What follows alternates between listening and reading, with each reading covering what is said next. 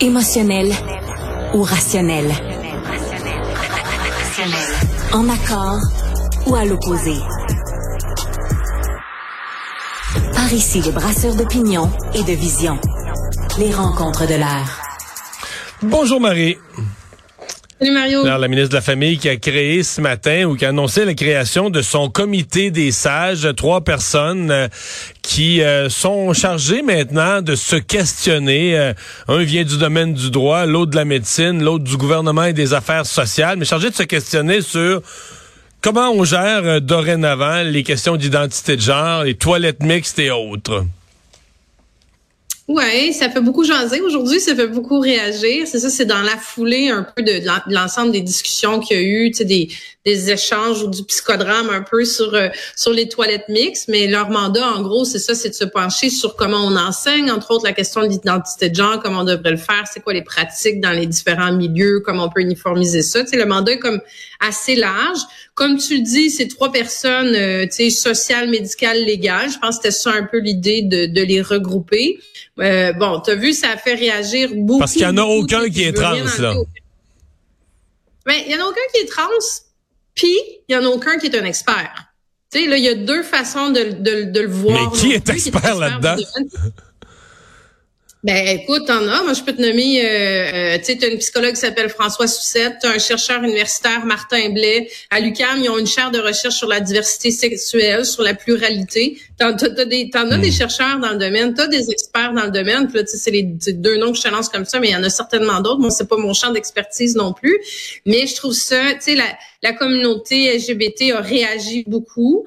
Euh, je pense que ce qui a fait réagir, puis moi, je dois avouer que ça m'a fait tiquer un peu quand j'ai entendu la ministre dire que c'était pas un comité euh, de revendication puis de représentation, tu sais. Puis je me disais, wow, tu sais, c'est comme si tu mettais, tu sais, l'exemple a été donné beaucoup aujourd'hui euh, de dire, c'est comme si tu lançais un débat sur le droit des femmes ou sur l'avortement, puis tu mettais que des hommes, puis là l'argument c'est, ben on met pas des femmes là-dessus parce qu'on veut pas de la représentation pro-avortement je trouve que c'était malhabile la façon dont elle a amené ça. C'est une question peut-être de se sentir concerné.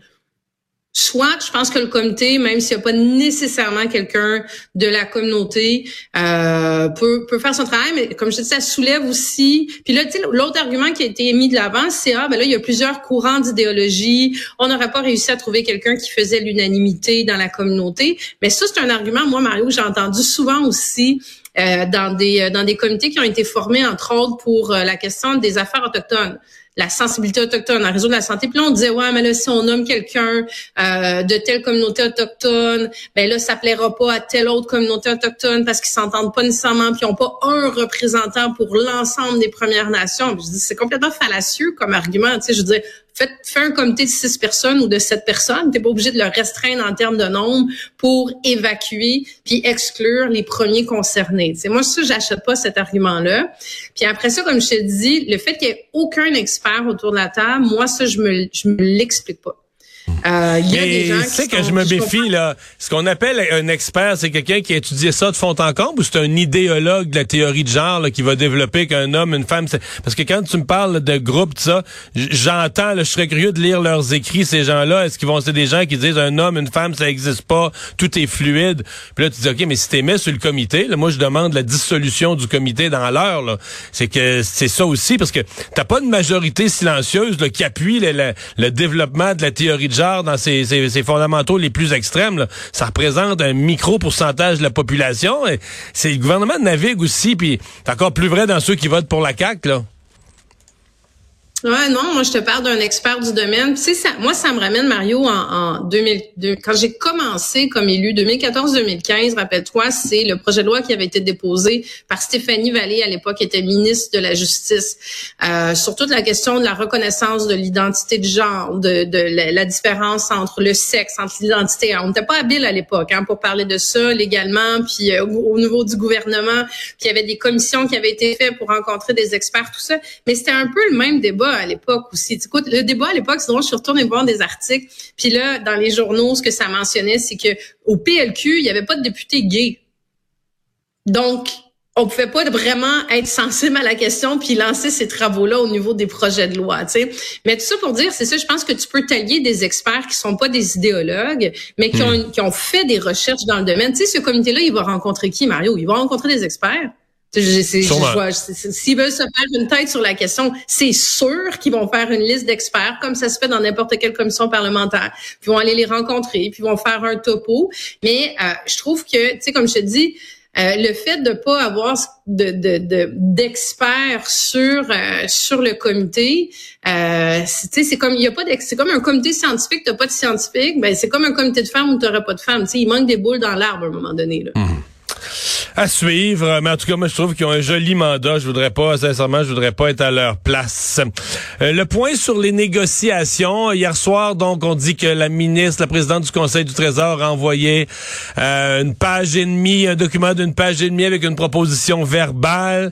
Euh, la FAE dit c'est pas yable, mais c'est assez pour qu'on l'étudie dans notre comité exécutif. Mais quand même, depuis la fin de semaine, il se passe quelque chose. On n'est plus comme la semaine passée à une étape où il se passait rien du tout, là.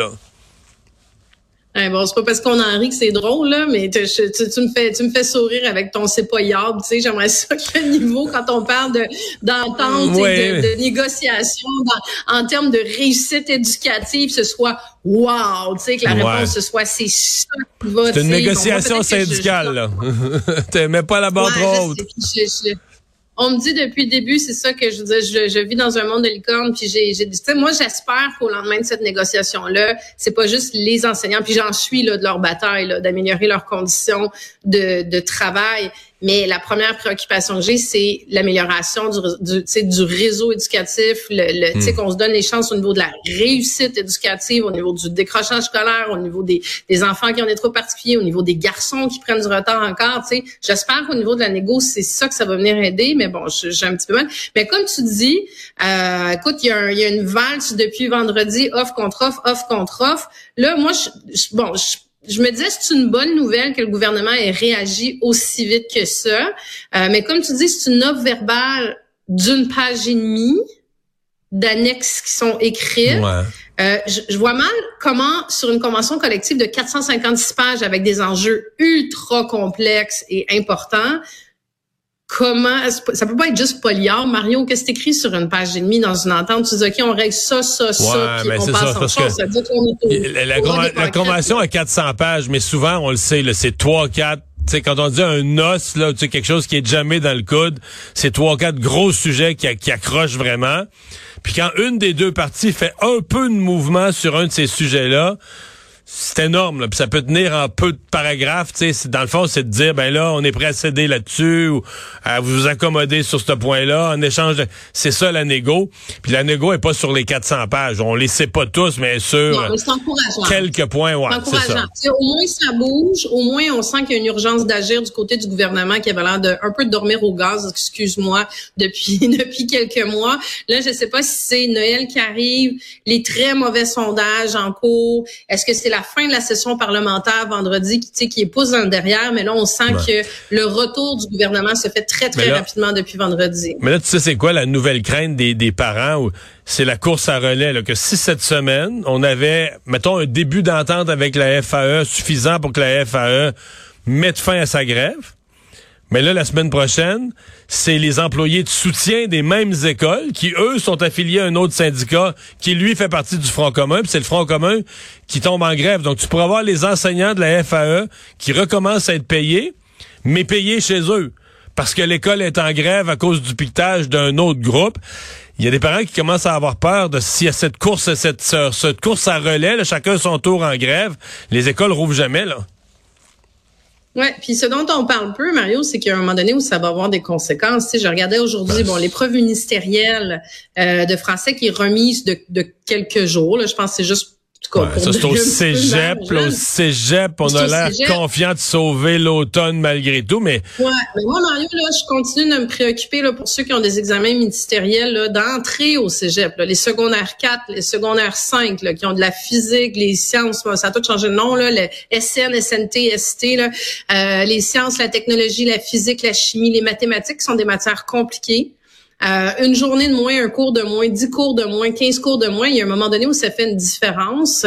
Rappelle-toi que le ministre de l'Éducation, tu sais, pendant la pandémie, avait finalement réajusté certains examens, euh, en avait enlevé d'autres, avait changé la pondération. Il y a quelque part où ces questions-là vont hmm. devoir se poser si ça perdure dans le temps aussi, parce que j'en reviens à ça. Les écoles privées, là, les étudiants sont sur les bancs d'école. Ah, c'est fou, là. Les secondaires 4 et secondaires 5 sont en train d'étudier, puis ils vont être confrontés aux mêmes examens que ceux du public, qui, eux, sont à leur troisième semaine sans enseignement. Ouais, très bonne euh, réflexion. Merci, Marie. À demain. Bye, Mario.